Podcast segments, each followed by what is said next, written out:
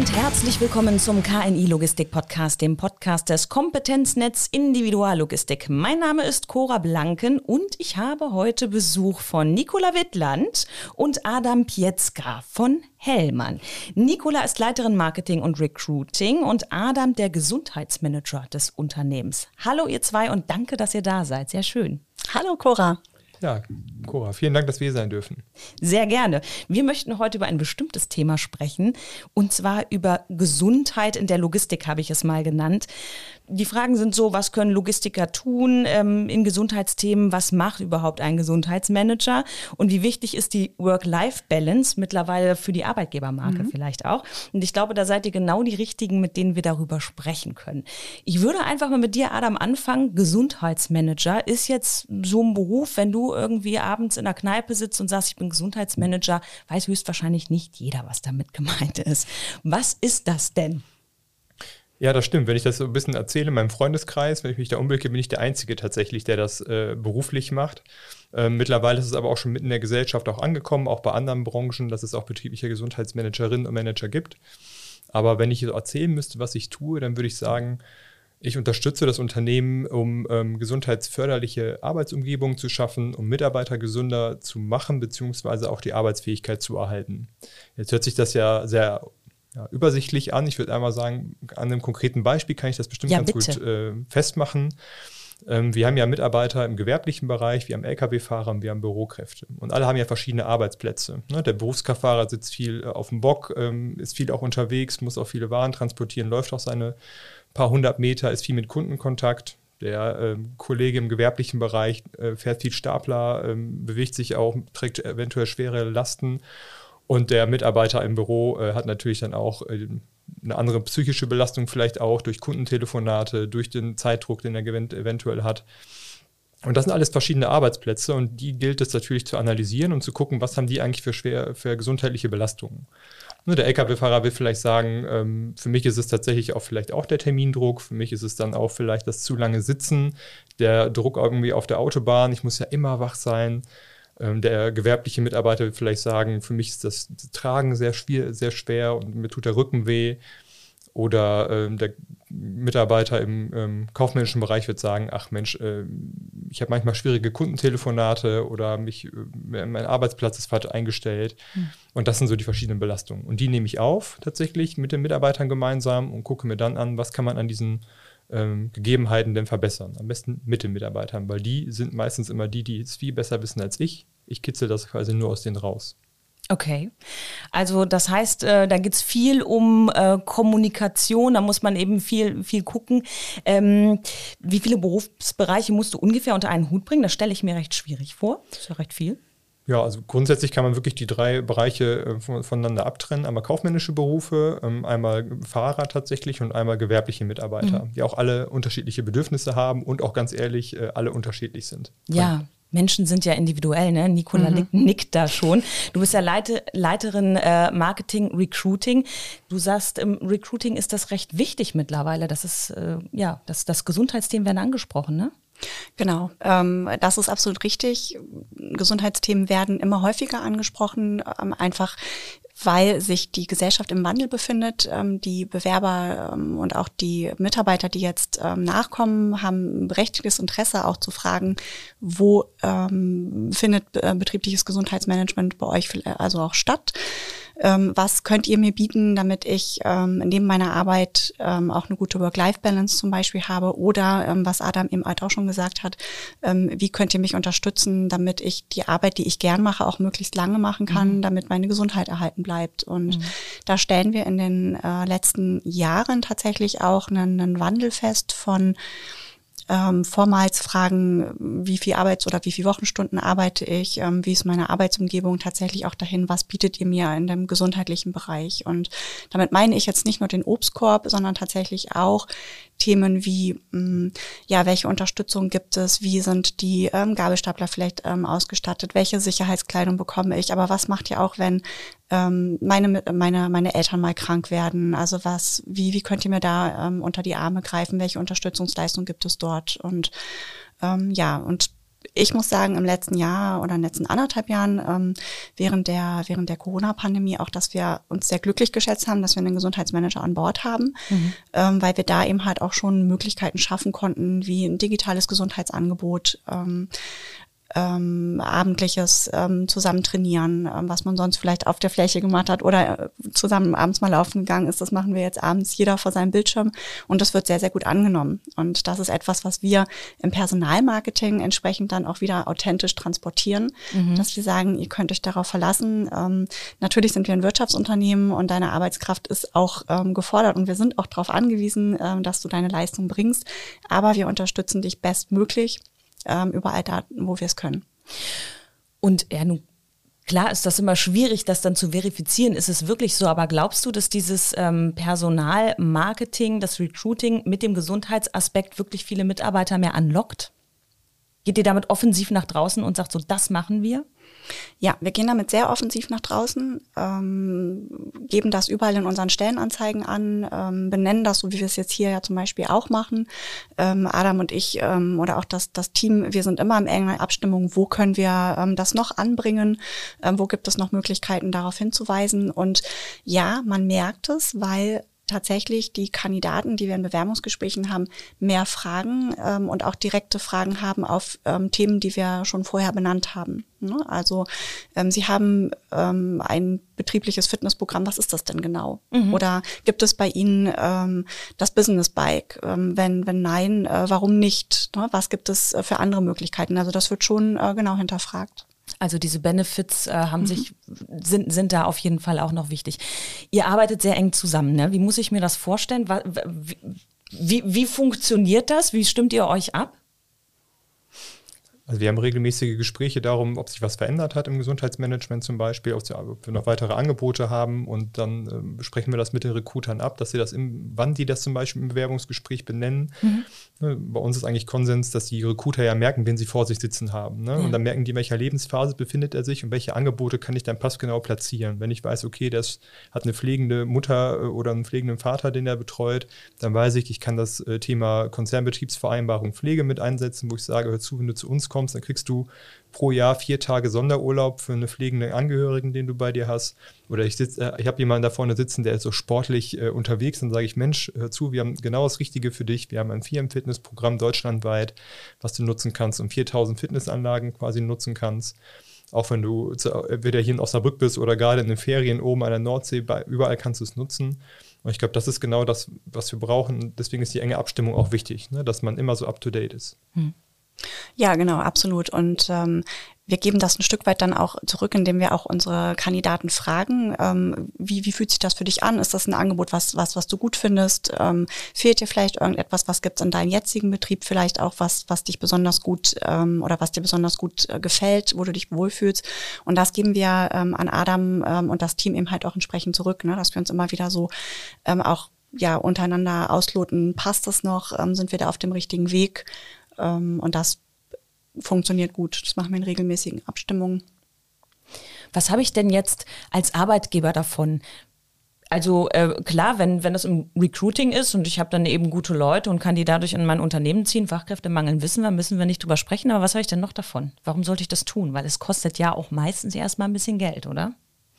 Also Gesundheitsmanagement ist an sich immer kein Sprint, sondern immer ein Marathon. Ne? Mhm. Man läuft, man muss sich dann wirklich mit ganzem Herzen wirklich dem Thema verschreiben und sagen, es ist einem wichtig, dass man wirklich Mitarbeiter hat, die produktiv sind, die arbeitsfähig sind und dadurch habe ich als Unternehmen ja auch etwas. Ich habe eine mehr Motivation, ich habe äh, Menschen, die sich mit dem Unternehmen identifizieren ich habe Menschen, die eine gesunde Work-Life-Balance haben und dadurch auch viel besser arbeiten, neue Ideen entwickeln. Und das ist ja das, was uns dann quasi von anderen Wettbewerbern ja auch unterscheidet. Ne? Innovativer sein, neue Lösungen für die Kunden finden.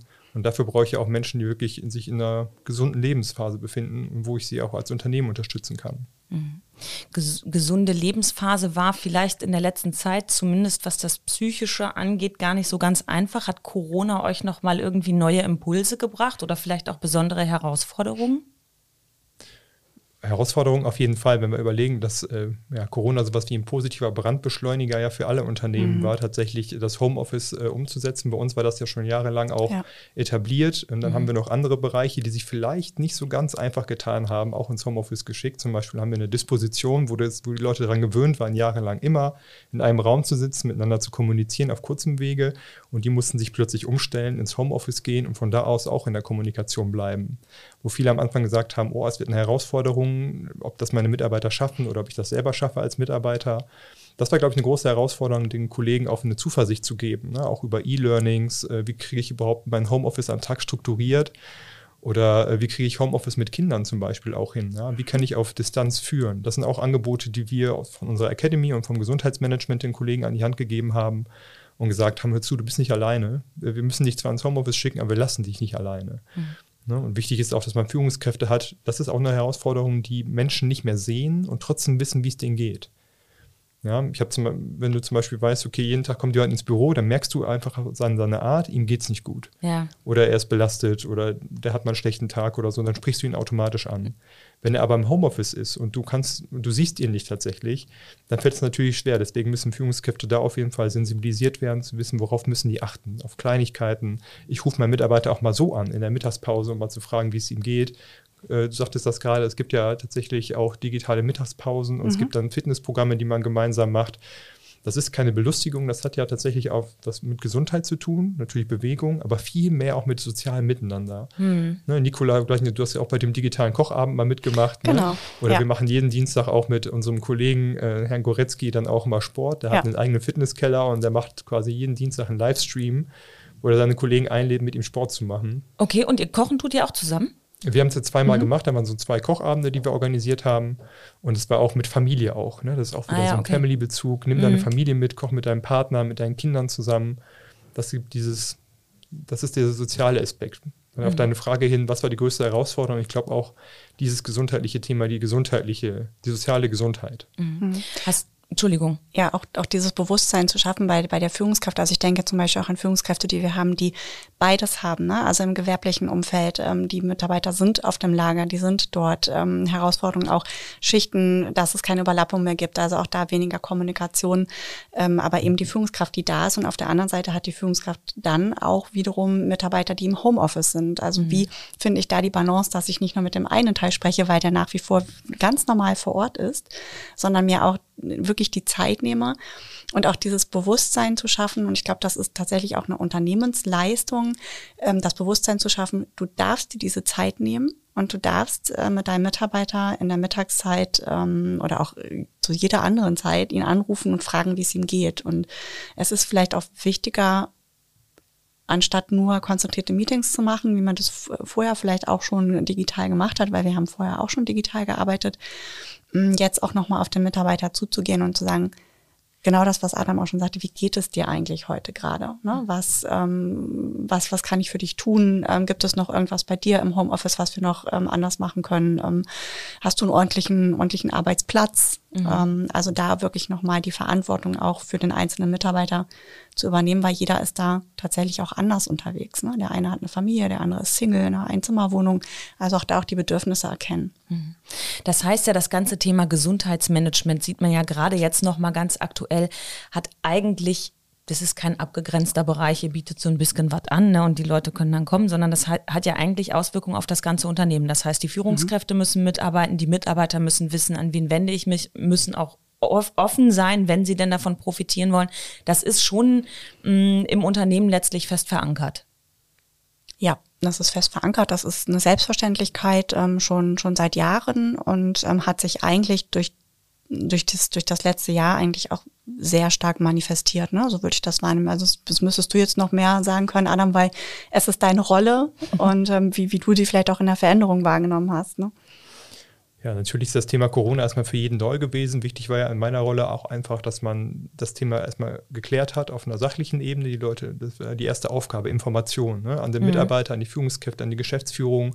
Es wird informiert, was für Risiken sind damit verbunden, was ist Corona eigentlich und wie kann man sich als Unternehmen davor schützen. Ne? Das mhm. war mal in meiner Rolle. Ich habe ja Naturwissenschaften studiert Und dann ist es ja auch irgendwie für mich einfacher zu verstehen, als für einen Betriebswirtschaftler, äh, was ist Corona eigentlich und wo, wie kann ich mich dagegen schützen. Mhm. Deswegen haben wir gemeinsam mit dem Betriebsrat, mit Personal, mit der Geschäftsführung auch einfach gemeinsam an Konzepten gearbeitet, wie man alle Bereiche des Unternehmens möglichst sicher gestalten kann. Corona ist uns, an uns ja auch nicht vorbeigegangen. Wir hatten ja Fälle, Wichtig ist ja tatsächlich auch, wie jeder andere Betrieb ja auch bei den, bei den hohen Zahlen im, im Herbst und im Winter, mhm. wichtig ist, wie geht man mit diesen Fällen um? Ne? Mhm. Hat man eine interne Kontaktnachverfolgung? Mhm. Wissen die Führungskräfte, was zu tun ist, wenn die einen kranken Mitarbeiter oder erkrankten Mitarbeiter haben? Das ist ja, Schnelligkeit ist das A und O gewesen. Und da ist es gut, wenn man Konzepte hat, worauf die Führungskräfte zugreifen und wenn man, wie bei uns, auch ein schnelles und innovatives Unternehmen ist, dass man auch weiß, okay, an wen kann man sich wenden? Mhm. Ne? Sonst, wenn du keinen Gesundheitsmanager hast, quasi, dann kannst du dich an den Betriebsarzt wenden oder dann kannst du versuchen, das selbst zu machen, aber alles kostet Zeit. Und bei Corona war ja Zeit mit das Wichtigste, dass man schnell agiert. Ja, ja. es gibt einen direkten Ansprechpartner, ja. Genau. Was ich noch ein interessantes Thema finde, was im Vorgespräch so rausgekommen ist und was ich glaube auch durch diese Zeit sich jetzt nochmal verstärkt hat, ist das Thema Abgrenzung. Mhm. Äh, kannst du da ein bisschen was zu sagen, Nicola? Warum ist das so extrem wichtig und ähm, wie bekomme ich meine Mitarbeiter, Kollegen dazu, dass sie sich abgrenzen? Hm. Naja, es ist so, dass ich, wenn ich viel im Homeoffice arbeite, natürlich, wenn ich kein, kein eigenes Arbeitszimmer habe, was ich zumachen kann, es schwerfällt, mich abzugrenzen, weil der, der Rechner ist omnipräsent, ähm, er steht überall.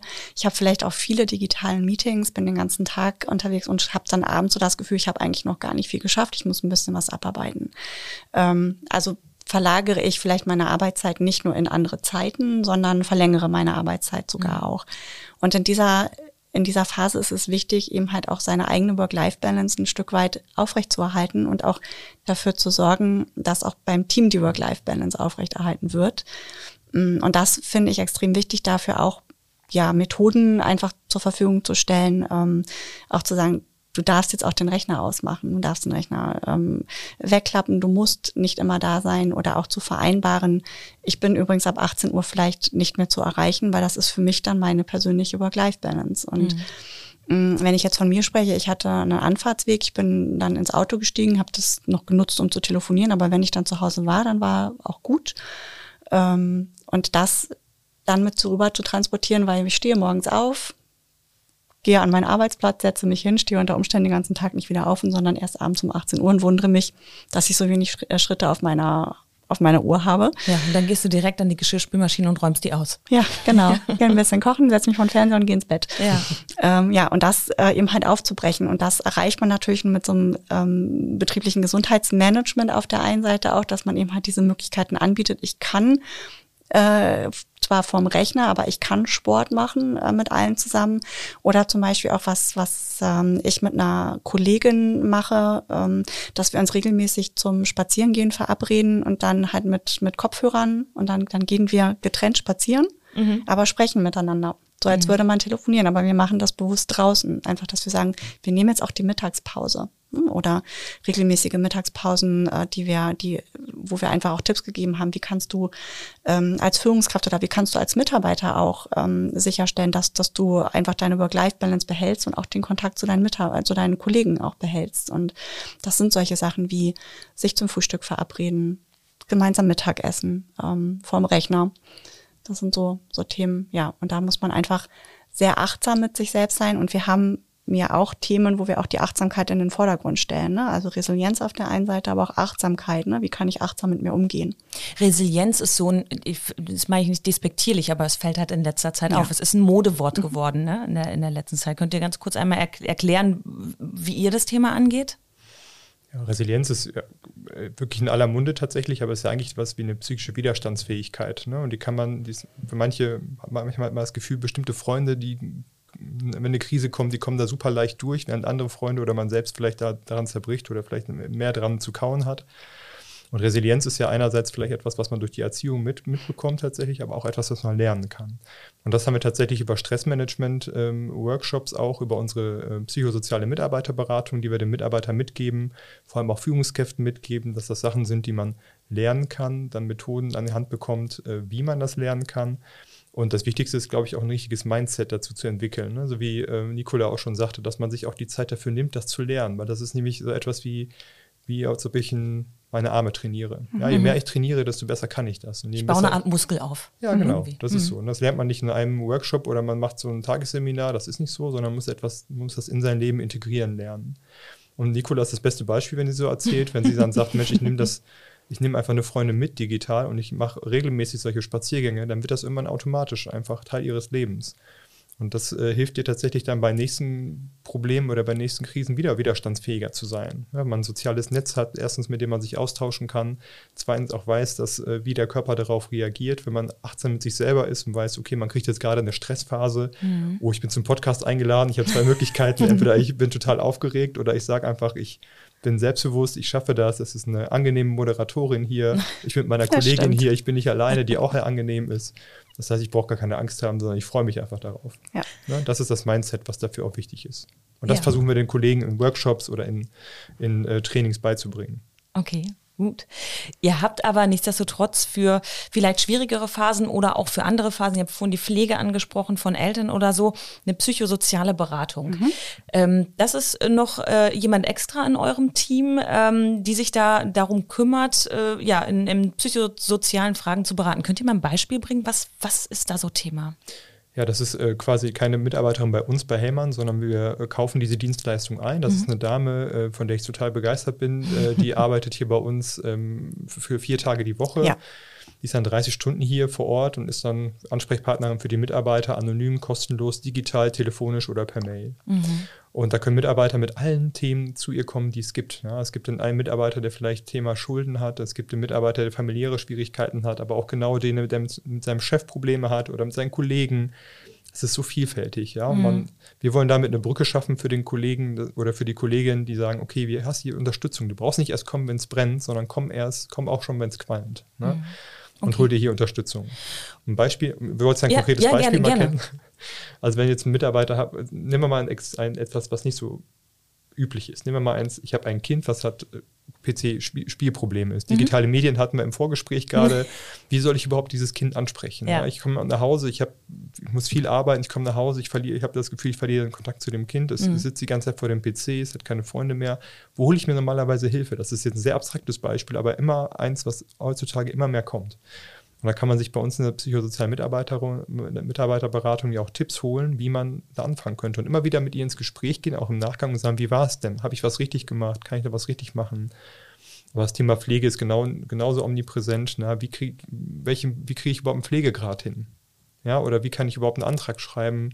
ähm, wenn ich die Sprache vielleicht auch nicht richtig verstehe, die deutsche Bürokratie ist dann für, vielleicht für viele Kollegen mit Migrationshintergrund sehr komplex, mhm. Dann ist sie auch da und hilft auch dabei. Ne, oder ich habe, letzter Punkt noch, ich habe noch, oder ich habe Depressionen, ich habe das Gefühl, mir geht es wirklich schlecht und ich weiß nicht warum, in der Corona-Zeit sehr, sehr häufig, mhm. dass man auch mal digital jemanden anrufen kann von zu Hause aus oder telefonisch und sagen kann, mir geht es schlecht, wie, ne, wie erkenne ich überhaupt, ob ich depressiv bin und wie kann, welche Schritte kann ich jetzt einleiten? Na, dann sagt sie, ich habe ein paar Kontakte hier im Netzwerk, ähm, ruf da doch mal an oder lass uns doch persönlich treffen oder lass uns mal ein Gespräch führen und dann Gesundheitsressourcen aktivieren oder überhaupt zu so gucken, wo kannst du dir im ersten Schritt Hilfe holen?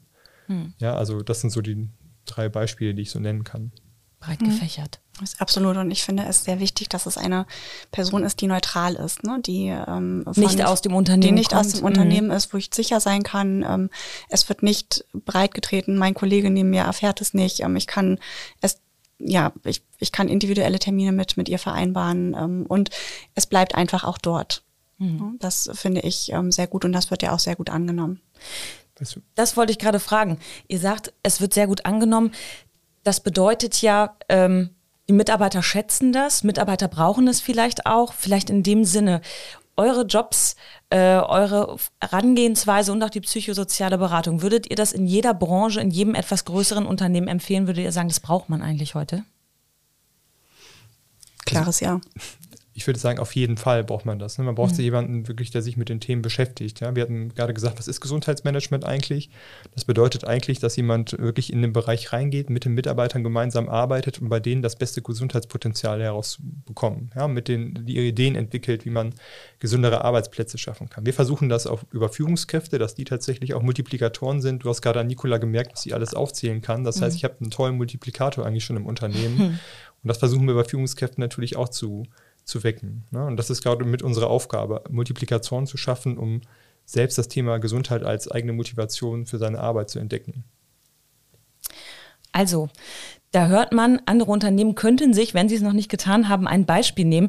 Ich möchte noch, weil wir mit diesem Podcast, und wir haben schon wahnsinnig lange gesprochen, ich möchte noch, weil wir mit diesem Podcast auch gerne mal Quereinsteiger, jüngere Menschen ansprechen wollen, die für sich vielleicht denken, ah, in der Logistik, da gibt's keine Jobs für mich, weil Lkw fahren ist nicht meins. Ne? Also mit diesen Vorurteilen hat ja diese Branche manchmal etwas zu kämpfen. Einmal die Frage, ähm, ihr habt ja nun beide etwas ungewöhnliche Jobs. Ähm, du, Adam, äh, hast eigentlich Gesundheitswissenschaften studiert und Gesundheits, hilf mir nochmal kurz auf Prävention die Sprünge. und Gesundheitsmanagement, ja. So, genau. Ähm, und bist jetzt in der Logistik als Gesundheitsmanager gelandet. Das war jetzt höchstwahrscheinlich nicht von Anfang an der Plan. Würdest du aber sagen, äh, die Logistik ist ein toller Arbeitsbereich für Menschen, die irgendwie in deiner Art Profession sind? Ich würde jetzt nicht sagen, es gibt meinen Job in der Logistik wie Sand am Meer tatsächlich, aber das macht die Sache, glaube ich, auch so interessant und auch so exotisch tatsächlich auch, dass man in dem Bereich arbeitet. Und ich glaube, ich bin gerne bei Hellmann, weil ich auch die Menschen zu schätzen weiß, die hier bei Hellmann arbeiten. Dieses familiäre Verhältnis und dass man diese Hands-on-Mentalität hat, dass man einfach anpackt, bevor man tausend Jahre diskutiert, dass man hier auch Sachen umsetzen möchte, dass man auch viele Mitarbeiter und Führungskräfte hat, die das Thema als wichtig erachten. Und Logistik macht auf jeden Fall Spaß. Ja, also das ist etwas, was man bewegt jeden Tag Sachen einfach von A nach B. Man hat in der Corona-Zeit gemerkt, wie wichtig das tatsächlich mhm. ist, dass jeder Mitarbeiter auch gesund ist, als Fahrer, als Kollege im gewerblichen Bereich, die die Pakete und äh, alle wichtigen Impfstofflieferungen, das wir ja auch gemacht haben. Ja, das funktioniert ja. nicht ohne Logistik. Und es gibt jeden Tag neue Herausforderungen, auch für mich in meinem Job, aber auch für jeden Kraftfahrer, auch für jeden äh, kaufmännischen Mitarbeiter. Und das macht die Sache so spannend, würde ich tatsächlich sagen. Also auch voll rein in die Logistik. Nicola ist vor 14 Jahren in die Logistik gekommen, hat sie mir erzählt und eigentlich hat sie mir am Telefon wahnsinnig einen vorgeschwärmt. Nicola, magst du das nochmal machen? Du sagst, die Logistikbranche ist total spannend und super. Ja, absolut. Ähm, ich habe wirklich mein Herz an die Logistik verloren, das muss ich tatsächlich sagen. Und das kann ich auch nur jedem, jedem Kandidaten, jedem Mitarbeiter so weitergeben. Ähm, ich finde, die Logistik ist überall das, was Adam schon gesagt hat, was man alles bewegt. Ähm, sie ist unglaublich digital. Ich habe da die Möglichkeit, oder ich muss eigentlich in der Logistik sehr schnell digital sein, weil die Warenströme ähm, mittlerweile so global sind und ähm, so abbildbar sein müssen und das so schnell gehen muss. Jeder von uns weiß, wenn äh, ich etwas bestelle, erwarte ich, dass es innerhalb von 24 Stunden da ist, egal ob im Shop oder bei mir zu Hause. Mm, von daher sind das ganz vielfältige ähm, ja, Zielgruppen und auch ganz vielfältige Berufe, die wir ähm, dort äh, in der Logistik abbilden. Und mir macht es Spaß zu arbeiten, weil es ist, es ist authentisch, es ist wirklich schnelllebig, man muss das mögen, aber dadurch habe ich auch die Möglichkeit, ähm, wenn ich Lust habe und wenn ich gut bin, ähm, kann ich mich super, super schnell entwickeln und kann ähm, ganz viele Sachen ja erfahren und mich auch in den einzelnen Produkten und Verkehrsträgern auch bewegen und so die Passion finden, die mir eben halt dann dafür auch liegt. Und ich finde, das ist in keinem anderen, keinem anderen Zweig, in keinen anderen Berufen mir bisher so, so äh, ja vorgekommen. Ich würde sagen, das kann man so als Abschluss einfach stehen lassen, als Werbung für die Logistik. Mhm. Vielen lieben Dank, dass ihr da gewesen seid und mit mir über dieses Thema gesprochen habt und äh, alles Gute weiterhin. Und ich sage Tschüss bis zur nächsten Folge des KNI Logistik Podcast. Dankeschön. Danke auch.